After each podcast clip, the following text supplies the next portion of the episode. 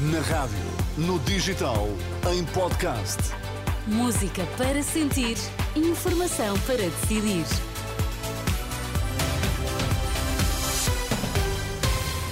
Notícias para ouvir agora na Renascença. Vamos saber quais os títulos em destaque. Presidente da Assembleia da República diz-se perplexo com a detenção do Presidente da Câmara da Madeira. Dom América Guiar diz ser grave as consequências devido ao tempo de detenção dos arguídos no caso da Madeira.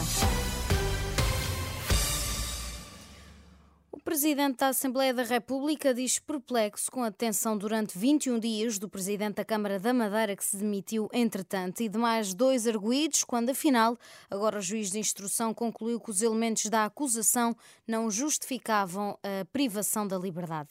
Em entrevista à Renascença, Augusto Santos Silva sublinha que é preciso fazer uma reflexão muito profunda na próxima legislatura sobre as condições, em seu entender demasiado fáceis, em que se priva da liberdade dos cidadãos em Portugal. O que eu queria salientar, como Presidente da Assembleia da República, que é o órgão de soberania que tem competência exclusiva sobre o regime de liberdades, garantias e direitos pessoais, é que nós precisamos de continuar a fazer uma reflexão muito profunda sobre as condições, na minha opinião, demasiado fáceis com que hoje se priva da liberdade um cidadão ou uma cidadã em Portugal.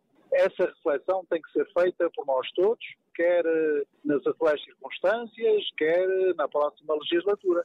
Nesta entrevista ao jornalista Pedro Mesquita, o Presidente da Assembleia da República recorda outros casos, como as buscas à sede do PSD, à casa de Rui, de Rui Rio, mas também os meses já passados desde o célebre parágrafo da Procuradoria-Geral da República que levou António Costa a apresentar a demissão sem que exista notícia de qualquer desenvolvimento. Entrevistado na última noite na RTP3, Dom América Guiar fala sobre o tempo de detenção dos três envolvidos, dizendo que é grave as consequências devido a este tempo. Como cidadão, mete-me medo. Mete-me medo que num Estado de Direito eu possa ser detido e possa estar nessa circunstância, esses dias todos, nem sei se podem ser mais, e no fim pelo que eu li, pelo que eu li na comunicação social, o, o senhor doutor juiz diz que não vê qualquer indício de, de crime, nem mero crime, nem coisa que seja. Portanto, isto, isto é muito grave, principalmente pelas consequências que teve, imediatas. O cardeal América Guiar também ainda falou sobre as eleições marcadas para o próximo mês, dos abusos sexuais e também da Jornada Mundial da Juventude. O Papa Francisco apelou aos fiéis que abandonem as máscaras que os impedem de tomar consciência daquilo que são. Durante a missa que celebrou na Basílica da Santa Sabina, nesta quarta-feira de cinzas, Francisco insistiu que a vida não é um teatro e que a Quaresma nos convida a assumir a verdade. A Quaresma mergulha-nos num banho de purificação e despojamento. Ajuda-nos a retirar toda a maquilhagem, tudo aquilo de que nos revestimos para brilhar, para aparecer melhores do que somos. A vida não é um teatro e a Quaresma convida-nos a descer do palco do fingimento e regressar ao coração, à verdade daquilo que somos.